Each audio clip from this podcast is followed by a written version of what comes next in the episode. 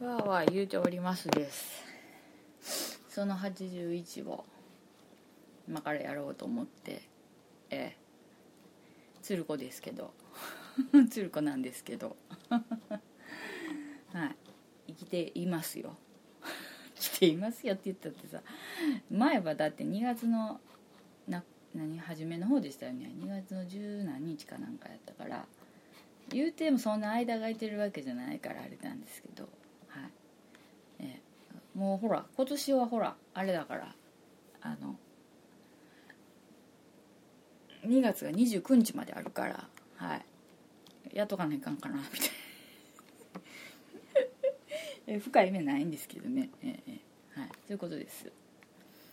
でね、えっと、前回やっとその80になりましたねっていう話してましたけどあのーまあ、たまにですけどそのポッドキャストいつからやり始めたんですか？とかあの今まで何回ぐらいやってるんですか？みたいな。まあ今まで何回って言われたらそれはもうその80なんで回数的には80回目までやってますって答えれますけどあ時々間違えますけどね自分でね。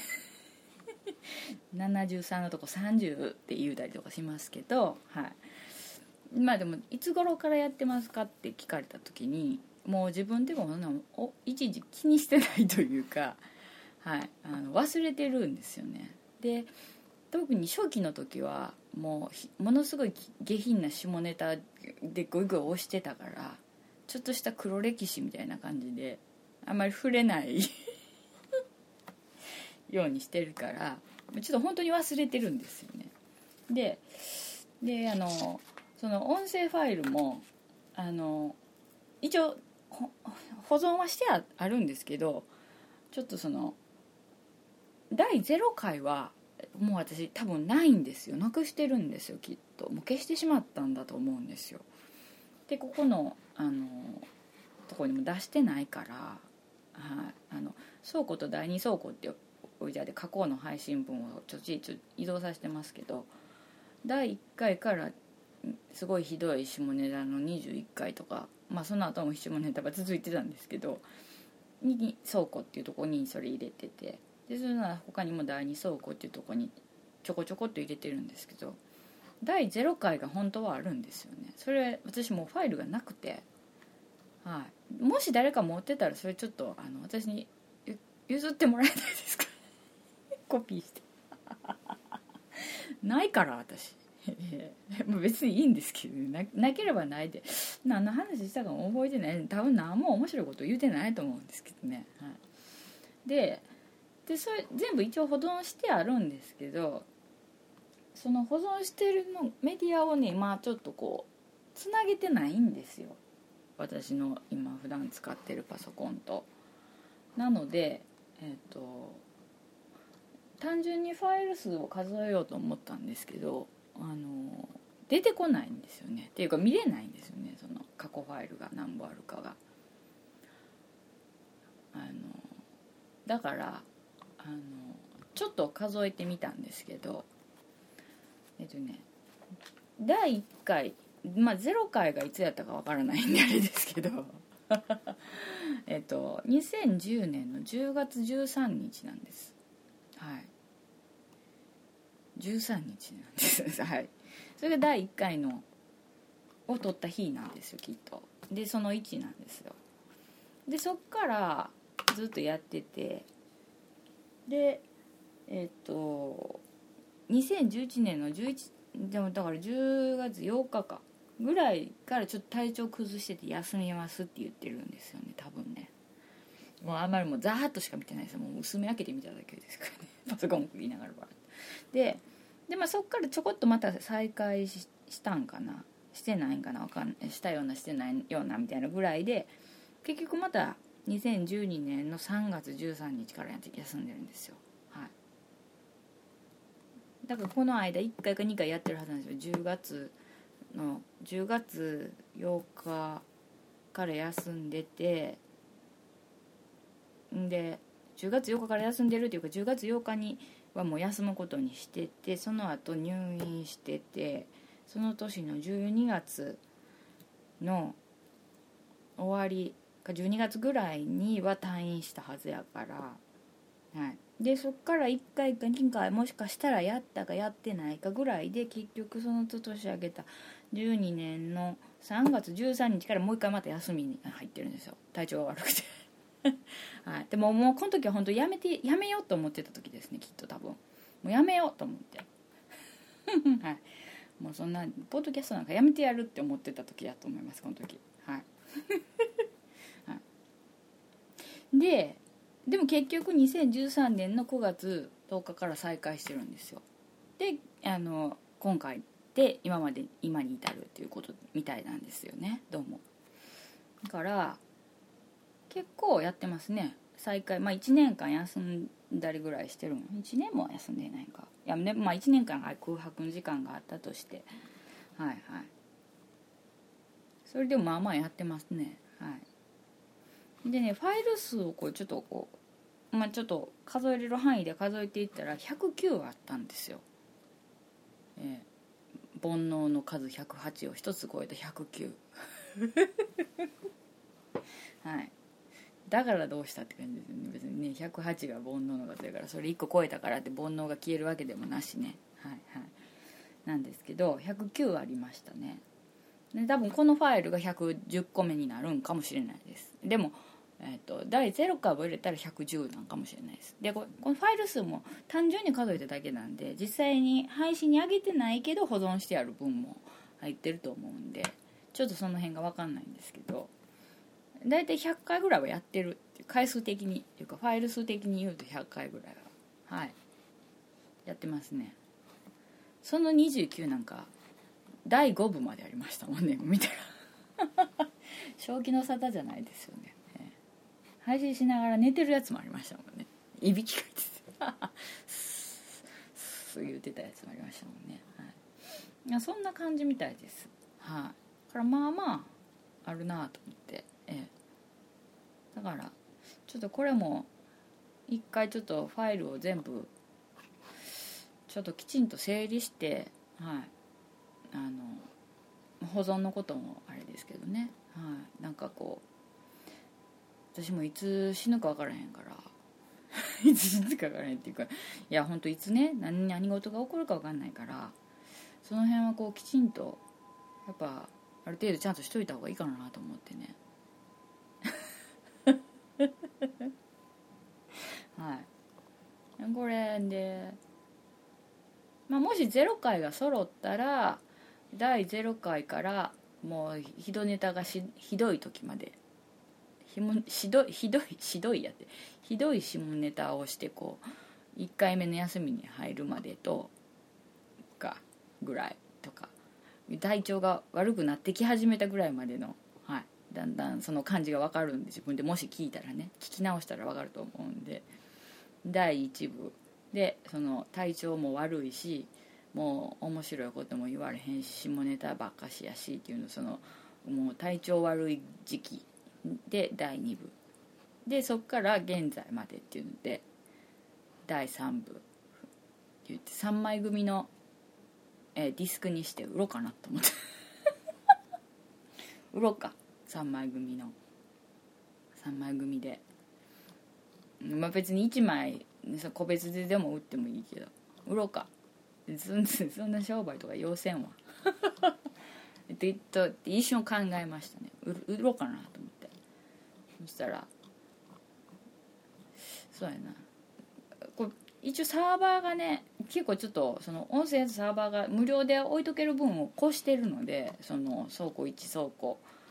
と倉庫と第2倉庫っていうのとこにこう入れ始めたんですけど容量が足りひんくなったから古いやつから移動させてたんですけどもうその作業自体がもう大義になってきてあの大義 大義になってきてであのもうしんどなってきてでもう今倉庫の方は全然管理してない状況なんであれなんででそのもうそんなわざわざ面倒くさいことするぐらいやったらあのもうサーバー代払った方がええやんと思って 払ってあの容量上げた方がいいやんと思ってやってるんでサーバー代ぐらいは稼ぎましょうか。稼がしてもらおうか。それ作業するのがやっぱ結局しんどいっていうかね。あああのそんなのがもういちいち手間に感じるっていうところがある無理ですけどねきっとね、まあ、でも3枚組まあ1枚組2枚組3枚組、えー、3枚組でも別にまあ打ってもいいですけど。売ろうか 誰が聞くん 誰が聞くんや大体そんなの。ではい思いましたね今。うんめんどくさいわ3枚3枚でじゃあいくらで売れる ?3 枚あったらいくらで売る ?800 円。800円。なんで800円なんか分からん。全然そういうの根拠が分かんないけど。800円ぐらいだったら3枚組で。誰か買う ?800 円安いか。1300円ぐらいするか。3枚組で1300円にするか。何の根拠もないよ今の値段に。で思いついた数字言っちゃったけどやるはい。1300円ぐらい。3枚組だったら1300円にしようか。え1枚。各部1枚。え1部ずつだったら500円。3枚組買うたら200円差額安いっていう。なんかとか言って。やろうかそしたらサーバー代ぐらいはひょっとしていけるかもしれないちょっとぐらいは賄えるかもしれないサーバー代。そんな高いところに置いてないけど。置いてないと思うけど、はい。まあ、いやそんなことどうでもいいんですよ。何の話？っていうかまあそれぐらいからやってますってことです。ちょっと振り返ってみましたっていうだけの話です。はいはい。なんかこう全然わからんなってきた。はい。えっ、ー、とそれでそうですね。そうです。で前回その80の時にえっ、ー、と2月の初めやったですね。初めいうかまあ中旬にかかる頃だったですけど。はい。そこでそれで話してえっ、とあの阪急梅田本店の10階の梅田スークっていうところでやってるあれに行きましたよって言ってはい。えっ、とハンドメイドウェアブランドの雅子ドットさんとえっ、と彦根にある花とセレクトのお店カーロ・アンジェロさんとイラストレーターの川村淳平さんとでこの期間限定ショップっていうのに行きましたぞと。でも案の定おしゃれやったぞって言って おしゃれすぎるぞって言って言うたと思いますけどで結局おしゃれワンピース買うたぞって言っていう話したと思いますけど。はい。これねあのその後聞いてこう言ってくださった方いてはってはい。あのであのほんまにそのワンピースね私がめっちゃいいんですわ言うて言うたと思うんですけどそれでワンピースも買ってあのお買い上げくださった方がいてはってはい。あの勝手に喜んでます私が。私作ったんちゃうけどね全然。ね。私が好きでこうたいう話だったんですけど。はい。いやそれで言ってくださったっていうのでね。あよかったなと思いました。はい。これね、はい、またあのあるんじゃないですかねきっと、はい、またあるようだったら勝手に言う時私がここでまた言いますけど。はい。あの彦根の方にあの行ったらあのカーロ・アンジェロさんってお店ありますから、はい、おしゃれなお店みたいですよ。私見たことないですけど、はい、おしゃれなお店っぽいです。はい。はい。なんでねぜひこれ行ってほしいですね。はい。でねそうですよ。ほんで結局そのねワンピースね来てねなんかその後なんかね友達って言ったらあれですけどあの人と会うとんですけどあの「いや何？すごい可愛いって言われましたよ。ワンピースがね。はい。言われましたよやっぱり。はい。えー、って。まあ普段私がいかに汚い格好しとるかっていうのを知ってる人たちなんで。うん、珍しく可愛らしい格好してるっていうことですって言われたんと思いますけどね。はい。そうなんですよ。へへって言っときました。まあ、そういうことですね。そのこと言いましたね。はいはい。で多分あの春画展に行きますっていう話をしたと思うんですけど春画展行きました。はい。春画展行きましたからね。その話をまたしますけど。あれ？この話したんかな？してないかもしれんな。ちょっとわからない。この話をしたかどうかがわからないっていう話がメモに残ってるんですよ。クロワッサンたい焼きの話した？したって。もう自分で確認すればいいやん。ね。確認すればいいやん自分で。お聞いて。はい。あのいやまあ、じゃあ今、まあ、ついでに言いますけどね。クロワッサンたい焼きの話これもう1回してたらごめんなさい。もう2回目になるからちょっと話持ってるかもしんないけど。たい焼きをね買いに行ったんですよ。んならまあ今割とその焼いてるところをこう見せるような感じで売ってるとこ多いでしょ？こうガラスみたいなのでこう覆って。んで普通のたい焼きとクロワッサンたい焼きってあのなんかクロワッサンの生地で作るたい焼きってあるじゃないですか。でまあその私たい焼きを作ってるのを見てたんですよね。ででそのたい焼き器がこうたい焼き器でこうたいタイのこうあのたい焼きのこの形になってるこう肩がガーッとこう並んでるでしょ？銅銅板かなんか鉄板かなんかじゃないけど鉄かどうか知らんけどこうバーッと並んでるじゃないですか。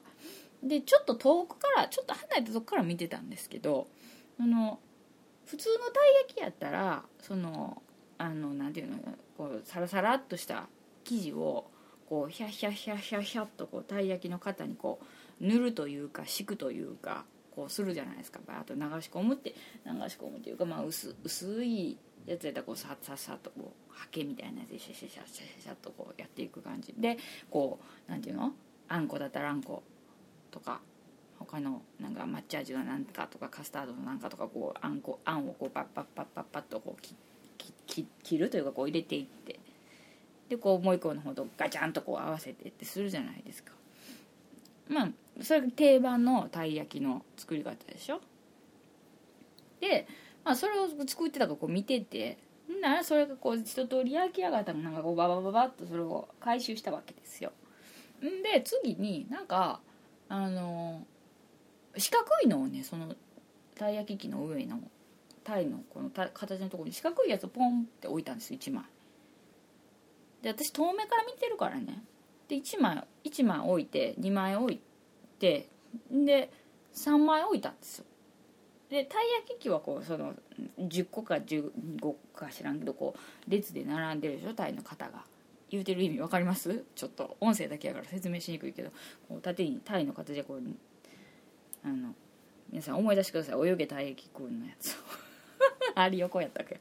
こうこうタイタイの形が並んでてその上になんか白いのをポンって四角いの乗せるから布を乗せてるって私思ったんです雑巾。雑巾っていうか布巾を乗せてんのかなって思っ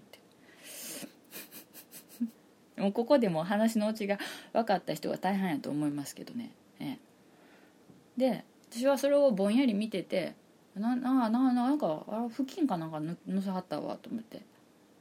であのよくその家で例えばホットケーキとか焼く時にあのフライパンで焼く時にこう1枚焼いたらそれその次もう1枚焼く時に一旦こうフライパン冷やすためにあの濡れ布巾の上にこうジュッとこう置いてフライパンを置いてこう冷やしたりするでしょ？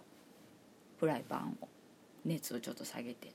で2枚目焼く。3枚目焼くってそうやってやったりするじゃないですか。私なんかも面倒くさいから最近ビャーって水かけたりとかまあそもそもそのフライパンじゃなくてもう面倒くさいから 面倒くさいからって外面倒くさがりのことアピールして何そうな感じですけどあのもうホットプレートでバーって焼いてでそれ冷めたら冷凍しといてチンして食べるっていうやつをやるからあれですけどまあそうやってやるから私ああたい焼きを焼く時もああやってあの銅板というか鉄板というかそのあれをね熱があるやつを一回焼いた後冷やすんかなって布巾置いて濡れ布巾置いて冷やすんかと思って見よったんですよ。そしたらそれクロワッサンたい焼きの生地やったんですよ。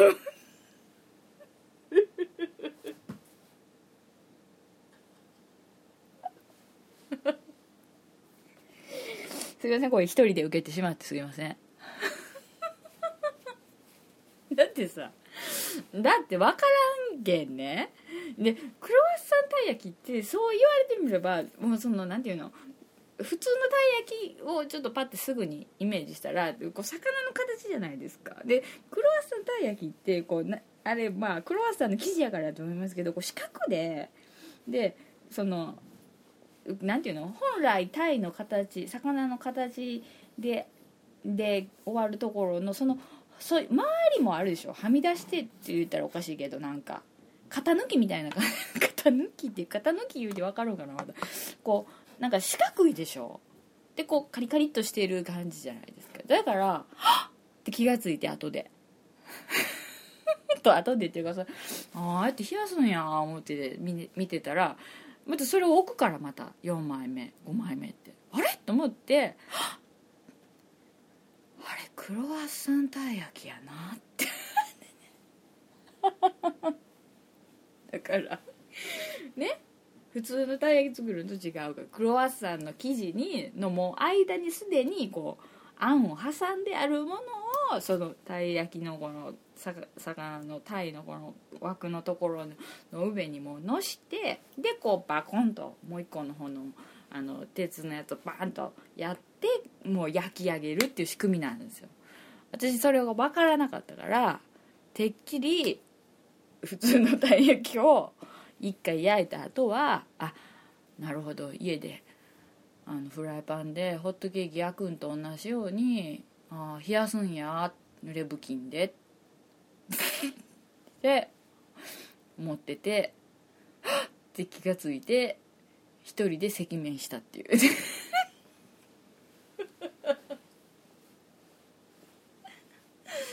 だってそんなにさクロワッサンたい焼きって言ったってさもう最近でしょ言うたって。クロワッサンたい焼きって出始めたのが、うん、最近って言ってもまあ多分去年一昨年ぐらいにはもうあったかもしれませんよ、えー、あったような気がしますけど。ね。私ぼーっとしてたからでちょっと遠目から見てたしね。言い訳するけど。だからでやっぱてっきりその普段私がホットケーキを家で焼くことをすぐ連想したから。ああ濡れ布巾だって冷やすんやな。ってっきり。それにしたら手間かかるわなっていうのもありますけど。でもだからもうねちょっと皆さんだからもしあの近くでクロワッサンたい焼きを焼いてるのを見る機会があったらちょっと遠目から見てみてくださいよ。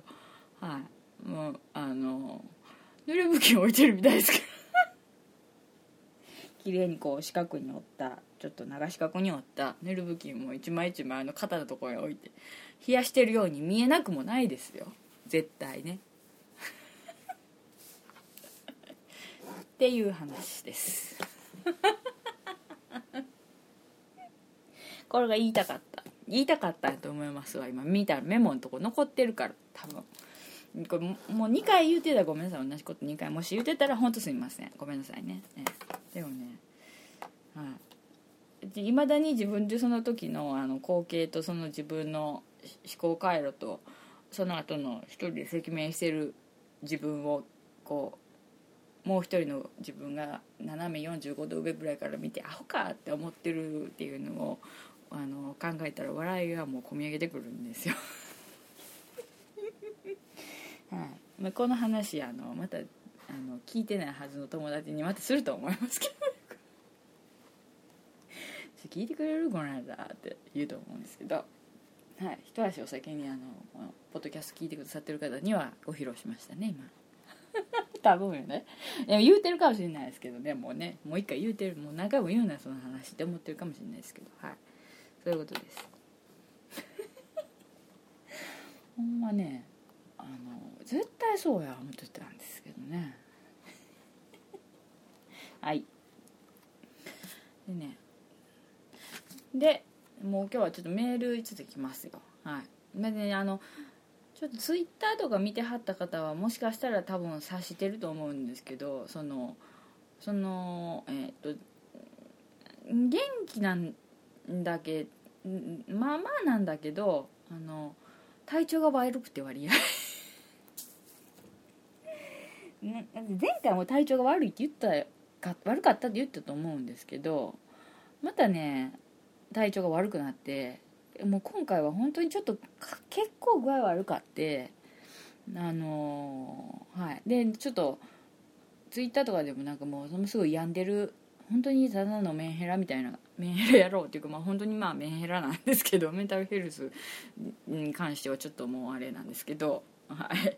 まあ病気なんですけどあの本当にもうちょっと病んでる感じのツイートをしてたのであのちょっと消したりしましたけど、まあ、消えてないのもあると思うんですけど、はい、あのすごいあれ具合ちょっと悪くて今回も、はい、で大体ね時期的にちょっとこの時期具合悪くなったりするなっていうのもあったりであのあこういうことが起こると体調崩すねんなって分かってたりあこのパターンあかんねんあかんねんって思うんですけどやっぱそこは病気のなせる技というか、はい、もう坂道を転げ転げ落ちるように「Like a Rolling Stone」っていう感じでもうゴロゴロゴロってもう坂道転がってもう泥沼にバシャーいう感じででズブズブズブズブズブってはい沈む感じ。で具合が悪かってちょっとさすがにねちょっと自分でも入院しようかなと思ったぐらい。割とちょっと具合が悪かったんですけどはい。あのー、まあまああのちょっと今悪いなりにはい。あの泥沼の底なしやなと思ってた泥沼のそこに到達してちょっとこうあ足がついたわみたいな感じでちょっと泥沼からちょっとこう口口ぐらいまで出たみたいな感じになってるんではい。ちょっと元気になってきてるんです。まあこんなことの繰り返しでね多分人生って 過ぎていくんだと思うんですけどね。はい。分かってるのにねこう具合悪くなるっていうのがね困りものですけど、はい。まあ、長悪つらいですね。これはもう仕方ない。ね日にち薬というやつですからね、はい。まあ、病気というかまあ、はい、あれなんですけどまあそんなまたしょっぱい話ばっかりしとってもあれですけどはい。ということでちょっと今日はちょっとメールをねまずいきますよ。はい。えっ、ー、とねメール。はいそうですそうです。はいメールからいきましょう。えー、はい。彦星さんです。久しぶりですね。ありがとうございます。え鶴子さん。えー、おはこんばんちは。これはあられちゃんですか？あれさんこんなん言ってたよね。違うかったっけはい、え、自転車用ライト探しがきっかけでライト沼にはまりかけの彦星ですな。これあれですか？なんか自転車専用のライトってことですか？なんかいろいろいいのがあってこうどれにしようかなみたいな感じってことですかね。あの凝り始めるともうどれにしようかなみたいなちょっと血湧き肉踊る感じになってしまうやつですか？はい、えー、軽い沼っていうわけじゃないですよね。ライトの沼っていうわけじゃないですよね。全然面白くないこと言ってしまいました。はいすいません。えー、っとまずはい過去のっていうか配信の聞いてくださってるやつのあれですね。はい。でまず77の1っていうかこれちょっと読んでないよね。読んだ？読んでないよね。読んでないよね。今頃そういうことを言わない。ね。読んでない。えそれ読んでないですよ。読んでない。前回の配信のね次の日かなんかにくれたんです。はい。そうですそうです。そうですそうです。そうです。ごめんなさいごめんなさい。はい、えー、まず77の1はい。007ですかと。スカイフォールを見ました。えー、スペクターと聞いた瞬間ああデーブやろとボケそうになるのが関西人ですね。道路によればダニエル・クレイグは前の人よりもボンドガンが出てるらしいです。うん。ちなみに去年は個人的には何と言ってもジュラシック・ワールド。やっぱり古代生物は現代の技術では管理できないものなのでしょうか、えー、映画館で私だけが見つめていたい。どんな色ボケババアやって鶴子さんそんなあなたに聞かせたいですね。でもこれ大変なことになりますねこんなこと言うと。ったらはい。ちょっとメール先読みますね。はい。続いて福山ショックの気持ちがわかるという話ですが去年あ自分が去年職場復帰した1ヶ月後にかねてから思いを寄せていた女性が婚約したという話をまた聞きし、はあ、その2週間後に職場内の職場内メールの職場内メール職場内メールのアドレス帳の名字が知らない名前に変わっていたということを経験しました。芸能ニュースに、えー、ため息をつく女性陣を見るにつけ職場に溶け込もうと不安定な精神状態で出勤しているところにリアルに思いを寄せていた人の結婚の知らせを聞く衝撃は芸能人の結婚とは黒いもんにならへんのじゃと心で叫んでいました、うん。えー、次に旅情編。はい。最後のガイドさんとのやり取りで「あ はい。なんとかからです」ってね。私が出身地っていうか来たところをね言ったっていうね「はいからです」って言ったっていうね。配信するのはやばいんじゃないですかっていうね。方々からちょっと心配していただいてるんですけどね。あのまあこれ聞いてくれてる優しい方はねきっと、えー、わーわー言っておりますを聞いてくださる優しい方はきっとね聞いてるけど聞いてないふりしてくれると思うんですよ。はい。心の中でね止めといてくれると思ってるんですよ。はい。まあ、でもまああの近くにおってあこいつかなって思ってくれる思ってもいいですよ。それそれは全然自由ですからはい。それを悪用するような人いないと思うんです。私は信じてます。でそんなことどうでもいいんですけどはい、はい、なんか縁が遠いなっていう感じで、ね、そうですね。なかなかあれですねはい、うん、そしてその79デビッド・ボーイさんのツイートの話で熱が入りすでに45分ぐらいの時間でまあそういうことです。一つはねって。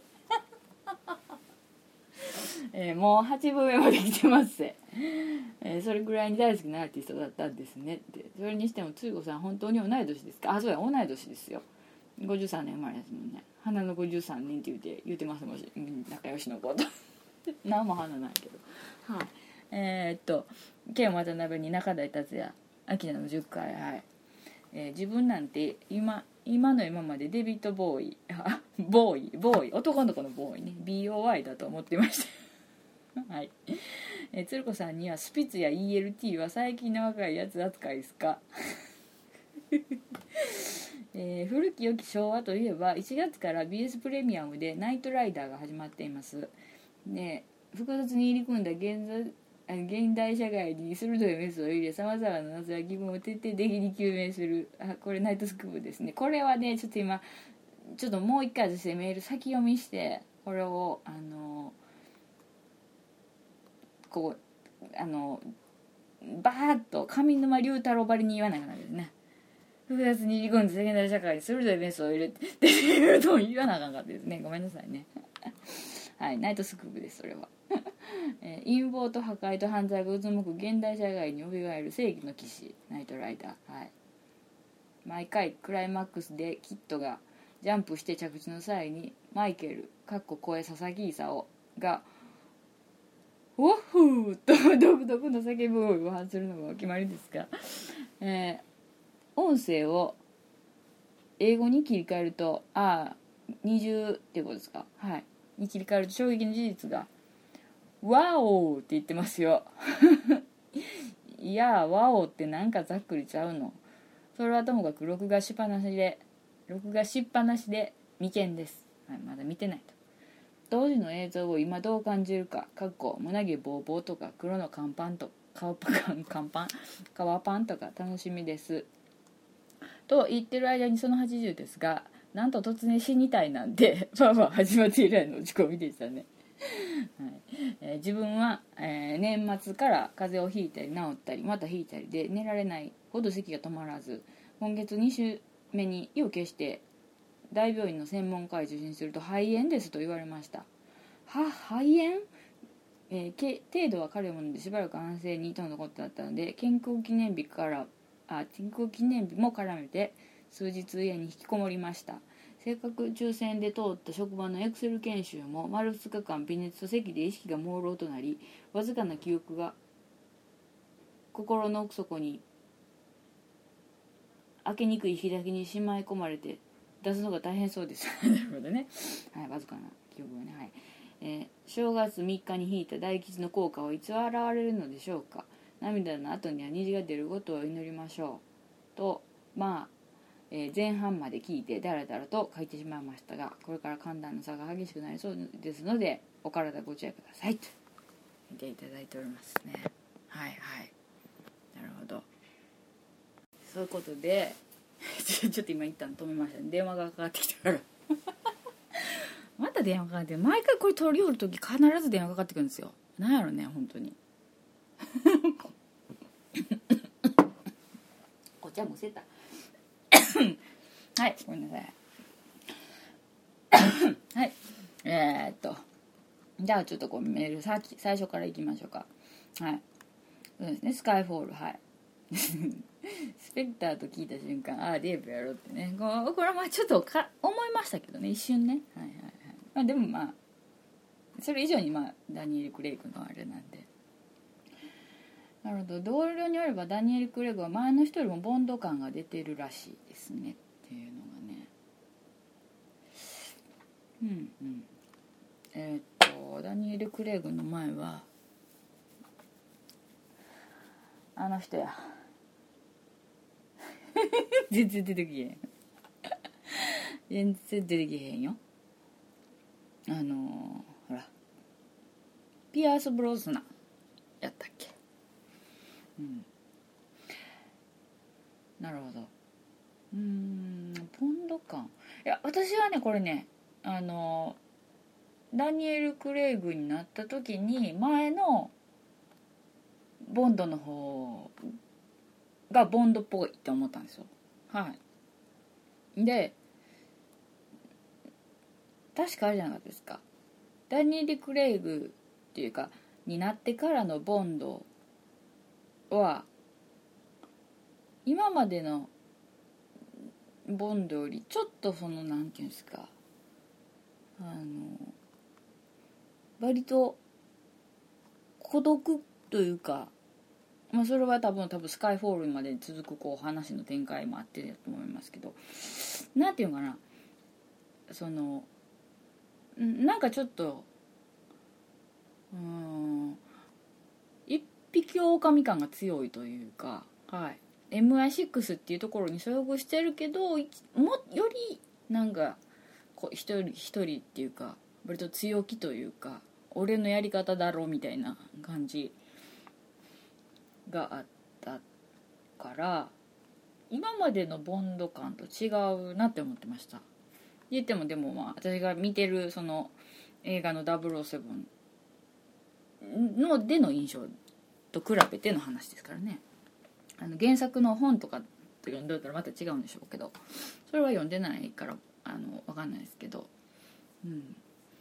あの決め台詞のあの「あなたのお名前は?」って「あなたどなた?」って聞かれた時の「ボーン」ジェームス・ボーンドっていうあの名台詞もダニエル・クレグになってから1回目のやつやったか2回目やったかなかったですよね確か言わんかったんちゃうかな名乗らへんかったんちゃうかな違うかった？うんちょっと今忘れましたけどうんとなんやろな。うん。あ何しかでもスカイフォールでこうなんかやっぱあの M とのこのやり取りがあったからなんかそれまでやっぱ M とのこうなんかちょっと確執みたいな感じのがあって M とのやり取りがあってこう一皮むけた感があってボンドらしく最後今回のスペクターになったんかなっていうふうになんとなく思ってますけど。見てないですけどまだ。はい、うん。まなんか私ちょっと前の今までの方のボンドのイメージが強かったんでダニエル・クレイグはちょっと今までのボンドとは違うと思ってたんですけどね、はい、まあ、まあそれ人によって見るあれが違いますからね、はい、色ぼけバーガーバーガー見てるのとかあれですからあれですね、はい。え、鶴子さんそんなあなたに汚されたいねでももうそんなこと言ってたらね本当にねえらいことになりますよ。はい、えー、で福山ショックの気持ちが分かる件ですね。はいはい。これは結構あれですね。あの結構ほんま衝撃ですよねこれね分かるわ。ねあのかねてから思いを捨ていた女性が婚約したという話をまた聞きしその2週間後に名字が変わっていたという。えええこれはなんとなく想像するとねなんかもうドヒーっていう感じですよね。わかりますよねこの気持ちは。なんやろななんか素直に祝福したい気持ちとなんかもうすごいショックとこのなんかもうやられますよね割と精神。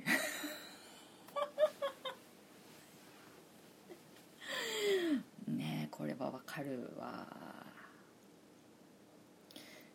この話にねちょっと似てるかどうかわかんないんですけど最近ちょっとふと思い出してよく思う、うん、ふと思い出してというか最近私が一番最初に仕事してた時のことを思い出すんですよ。一番最初にまあ社会人として働き始めて3年半ぐらい同じところでずっと働いてたわけですけどあのその時にねえっとまあ早い話が病院なのであのお医者さんがドクターがいるんですけどそのドクターがまあいろんなこう出身の母体になる系列の学校みたいなのがあってそこからこう割と入ってくるんですよね。もちろん別の病あの大学を出てからもいらっしゃる先生もいてるけど大体このなんとか大学からあの来る先生とかもいて。でもちろん地元からなそっちの病院で勉強大学行ってで持ってきてっていう先生とかもいてるし全然違うところに住んではってその地元の大学が偶然そこの大学の医学部ででそこから進学してはってこっちへ来てとかいろいろそのパターンはありますけど大体系列病院みたいな感じのがあ系列大学みたいなのがあって医局みたいなやつですよ。なんか俗に言うのがあって。であの来てはったんですよねそういうので。でまあ私が仕事を始めてずっといてた先生がいたんですけどあのねでその先生がね割とね何て言うんやろなあのちょっと変わってると言ったら変わってる感じだったんですけどあの医者としての姿勢っていうのを私はその先生はいいなと思ってたんですよ。お医者さんドクターとしてね。はい。変わってましたけどね。変わってましたけど。うん。あのいい先生なんじゃないかなと私は思ってたんですずっと。なんであのでもまあ変わってましたけどね。変わってましたけどね。ってそればっかり。であのその先生と私まあ私その先生のことまあちょっと好きというかまあ慕ってたというかのがあってで先生もいろいろと教えてくれたりとかしてたのであの個人的にそう仲良くするっていうよりもその病院内でね院内でこうやり取りするのに結構楽しくやらせてもらってたので一緒に仕事する時には。楽しくって言うとおかしいですけどはい。あのこういうことあってって言ったらちゃんとこうやってくれてこうまあまたでもええっていうこともありましたけどねもちろん、うん、でも遅い時間に来て指示出してっていうのとかもありましたけどええとかいうのもありましたけど医師としてはいい先生ドクターやなって思ってたんですけどその先生はねだから大学病院からまず今私の住んでた病院でか私の働いた病院にもう何年前に来たと。若い時に来てたんです一回。でその時に看護師さんある看護師さんと恋仲になったらしいんですよ。でお付き合いみたいな感じになったらしいんですよね。でただまた大学から戻ってこいと言われたと。で戻るな戻らなあかんと。でその時多分先生も若かったし多分相手の看護師さんも若かったんやと思うんですよ。だからその病院を辞めてついていくとかいうことならんくてただまた何年かしたら帰ってくると言ってたらしいんですよ。ほんでまあ結果的にはその遠距離恋愛みたいな感じになるというかなったみたいなんですよ。ただ今みたいに携帯がとかあのメールがとかっていう時代じゃないですよ。どういうお付き合いしてたのか私も知らないですけど詳しくは。でまあそういうのなったんだけどでなんかこうやっぱ離れてるからあのちょっと連絡取ったりとかもちょっとしにくいというか、はい、ちょっと時間が時間と距離がねおお互いに時間がちょっと不規則やからそれは合わない時もあると思うんですよ。でってなってで結局なんか自然消滅って言ったらおかしいんですけどその辺はちょっと私も詳しくも聞いてないんですけどあのその先生がその約束通りって言ったらおかしいんですけど帰ってくるって言って帰ってきた時には別の方と結婚してはったんですで看護師さんが。で病院では働いてたらしいんですよ結構きつくないですかそれそれ結構きつくないですか？なんかなんかやりにくい感じしません、えー、多分仲良くなったってことはその先生が出入りしてた病棟にいててそれなりに仲良くなってたはずやし周りの人も知ってたらしいんですよ。もうねそのその看護師さんとそのドクターが、まあ、M ドクターとしますけど M, M 先生があのお付き合いしてるっていうのをもうみんな知ってたと。いう話やったらしいんです。で結局帰ってきたら結婚してて M 先生は独身でっていう話だったんですよ。でそれ知らなくてずっと仲良くあのっていうかずっと仕事してる時とかって全然知らなくてふとした時にその話を聞いてうわっと思ったんですけどきついよね。で結局その M 先生はあの独身やったんですよ。今もどう今はもう知らないんですけど結局私がだから3年半仕事してたその病院で仕事してた時ずっとあの私その病棟同じだったから先生来ててであの仲良くなってはい。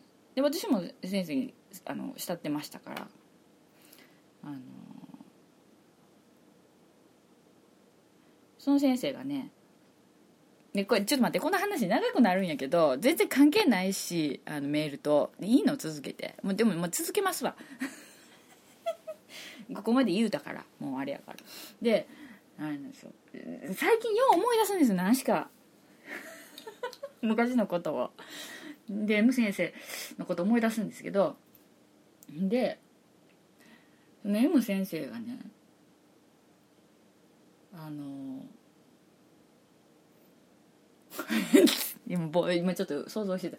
で結局 M 先生はねだからそのなんかあの私がその新人だったりとかでまあ2年経ってこうちょっとあのそのいろんなことをしちゃんとある程度のこと一通りできるようになったりとかしてからもあのこれはこうやでって教えてくれたりとかあのこの患者さんのこの胸の音特徴的やからちょっと聞きにおいでって言って呼んでくれてわざわざちょっとこの子に聞かせたってっていうことを聞かせてくれたりとかしてでこれはこうやねんって教えてくれたりとかしててであそうなんやって私もう思っててで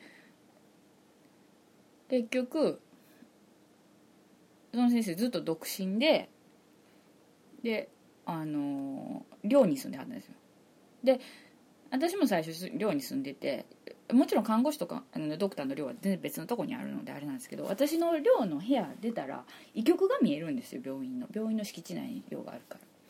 ちょうど医局が見えるんですけどその医局がね先生のいる医局が見えるんですよ。で夜とかその先生夜遅い時間に来るんです朝弱くて。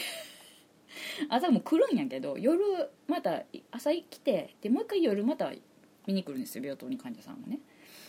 ででは自分が休みの日とかあの夜勤の前とかにあのパッと戸を開けてパッと窓越しに見たらその先生がいてんの見て見える見たりするんですよ。医局のとこに。やーっと思ってたりとかしてて。で結局その先生がと結局飲み会とか行くようにななな感じに私もあの病院慣れてきてというか仕事し始めてそうなってきて先生と飲み会行きましょうかとかってなってちょっと親しくなってきてその先生がねその先生が「なんでお前結婚したんや」って言ったんですよ1回目の結婚した時に、はい。まあ、若い日の過ちというか、はい。まあ、失敗した結婚ですけど1回目の結婚した時に「なんでお前結婚したんや」って言った先生なんですけど。でね私ね思い出したんですけどえー、って私そのなんで結婚したんやって言ったその先生がね 思い出したんですけどいろいろそう言って私にこうなんか声かけてくれたりとかしてたんですけどそれはまあ普通になんかこうちょっと気が合うというか話が合うからかなと思って思ってたんですけど一回ねその先生とていうかその先生が結局ほんで私が仕事してる間にあのまた大学の方に帰ってしまったんですよ。はい。大学の方にっていうかそっちの地元の方に帰ってしまったんですよ。もう帰るって言って。もうはい。帰ってしまったんですよ。でも帰ってしまったんだけど一応連絡先だけは交換しててあのあそう遊びにも行きますよって言って遊びに何回か行ったことあるんですよ。はい。んでねその時に遊びに行って話した時に思い出したんですけどねずっと忘れてたんですけどあのねなんで結婚したっていうかその最初にね私がまあ新人として仕事入職してでまあその病棟で働き出してでしばらく経った時に私の教育係だった先輩に私のことを聞いたと。んなら「いやあの子は彼氏がいるよ」って言われたんやって言ったんですよ。でも実際その時はいたんですけどあの子はいやなんか離れてる遠距離らしいですけどいるらしいですよって言って彼氏がいるらしいですって俺は聞いたからあのあそうなんやと思ってって言われたんですよであえー、そうやったんやって思ってでもでもでもでもいや私はでもその先生を慕ってるっていうのはあったんやけどなっていう話をしてたんですよね。だけどいやでもなんかそそそれでそうねいやそうって言うしでなんか話を聞いてるとその教育係の先輩がどうもいや教育係の先輩もその M 先生にちょっと好意があったらしくって。だからでもでも M 先生はそのあの先輩の教育係の先輩のことは何とも全然思ってなかったらしいんですよ。でおまけにもうその時には別のドクターと付き合ってたらしいんですけどだからあのないないって言ってたらしいんですけどあのドクターコールする時とか割とドクターコールとか自分が夜勤の時に結構コールしてきたりとかしてきてたらしくてで結婚いざですね？で最終的に結婚することになったんですよその教育係の先輩がその付き合ってたドクターと。その前に M 先生と一晩一緒に思い出として過ごさせてほしいって言われたことあるって言ってて。へえー、そうなんやって思ったんですよ。その時はそうそうやったんやって思ったんですけど今考えたらあ私もしかしてちょっと教育係のその先輩にちょっと途中でねうざがられた時があったからはっ と思ってなんかちょっとなんかちょっとうざがられてるなっていう 感じのあのはい。なんかちょっと市長さんになんか悪く言われたりとか。ええ、そんなことないはずだったんだけどそういうふうに悪いこと言ってましたっていう感じで報告。態度が悪いですっていうふうに報告されたりとかしてたことがあったりとかしてちょっとあれって思った時があったから今になってですけどあ私もしかしてその M 先生と仲良くなるの阻まれてた？とって思って。わってふって思思ったんですよ。はい。だからその M 先生と飲み会に行ったりとかいうので仲良くなれたのはその教育係のあのナースの教育係の先輩が結婚して退職してからなんですよ。はい。それまではなんか全然そんなあのいやその先輩がいない時はもちろんあの話もしてたし別に先輩がいた時もしてましたけど普通に。私の意識としてはね。あの仲良く急にその飲み会行ったりとかあのもっとこうぐっと仲良くなれたのはその先生 その先生そのその看護その先輩が結婚してあの病院辞めて引っ越してからなんですよ。は っって思ってだからなんで結婚したんやってその先輩ナースがいてなかったら私人生変わってたかもしれへんなってちょっと思ってて。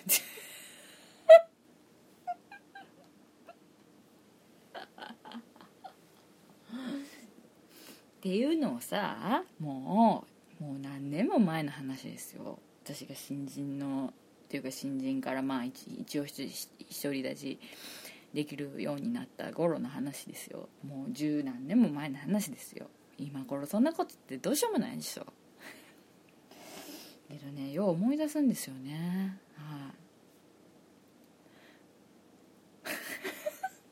い。ねちょっと待って何の話したこれで？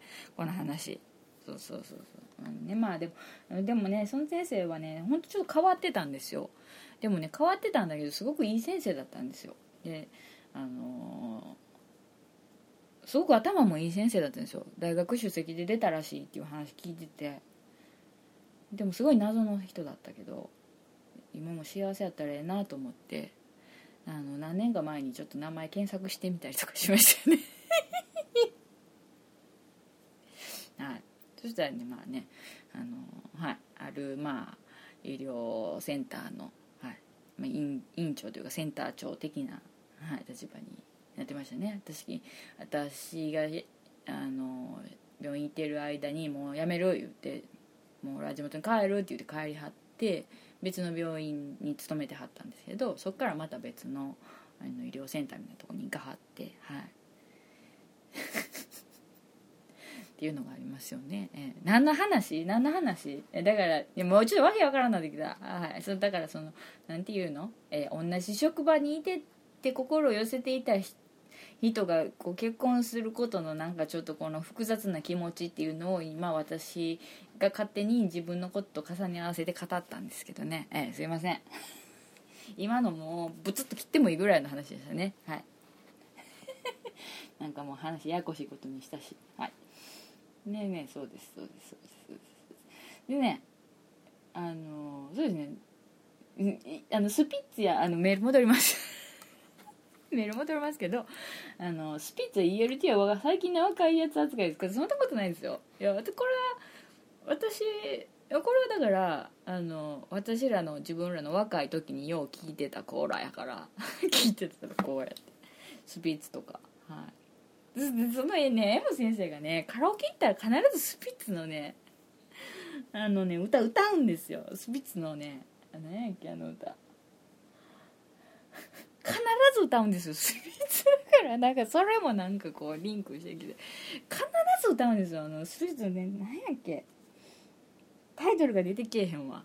でも必ずあのスピッツのあの歌歌うんよ。なんか歌ってくださいよって言って必ずあの歌歌うっていうのがあってね。はい。それもあったんですけど。はいはい。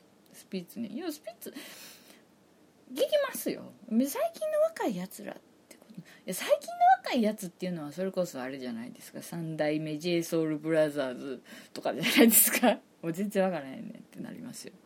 ね、うん、まあでもね。うん。そんなことないですよもう全然。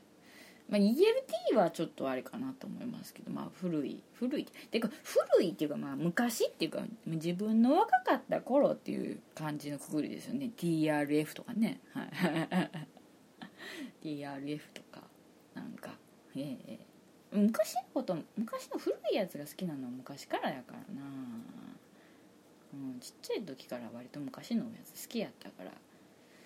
そうですね。ELT ね。うんでも最近の歌も聴きますよ一応。何聴いてるって言われたらちょっと口ごもりますけど、はい、最近何聴いてんのかな。最近何聴いてる？デビッド・ボーイはあれや。な聴いてるか。あ椎名林檎好きだからほら。で最近何聴いてるかな。ダフトパンクとか聞いてますね。ドヤ顔で今。ドヤ顔で言いましたけど。はい。とか何聞いてるっけ？くるりも聞いてるし。あのなんかおぼつかない調子で言うのやめろって感じですよね。パッと出てこないっていうね。何聞いてんのかな。何聞いてるかな。うんとね。サム・スミスも聞いてます。そういう問題ちゃう？そういう問題ちゃう？まあいやうん、うん、聞いてますよ。そんないろいろ。でパッと出てこんっていうところがね。うん。でもまあ年って年ごまかしてるんじゃないのっていうの昔からよう言われてましたわ。はい。思い返せば。はいはい。ナイトライダーもだから知ってますよ。ね。佐々木功さんの声ね「フォッフー!」っていうやつ。私ちょっとそれは覚えがないんですけど。なんかこう土曜日の帰ってきた時の夕あのちょっと遅い時間になんかあの再放送してたような記憶がありますけど。うん。そうやな。ナイトライダーね見ましたよね。ナイト2000ね喋るやつね。懐かしいですよね。懐かしい。たまにちょっとあっと思ってしまいますよねやってたら。うん。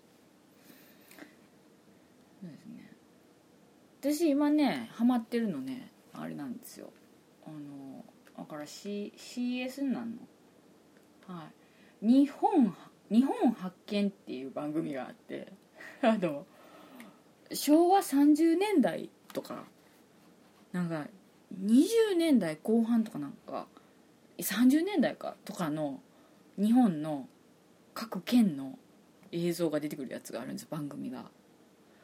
それ見てます。すっごい古い。白黒ですもん。はい。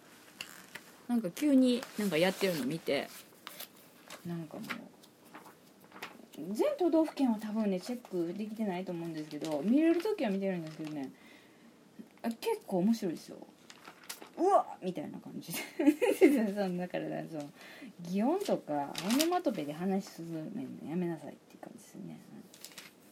うん。この番組は結構面白いなと聞いてますけどね、はい、まあ昔から好きなんですよねその昭和初期とか。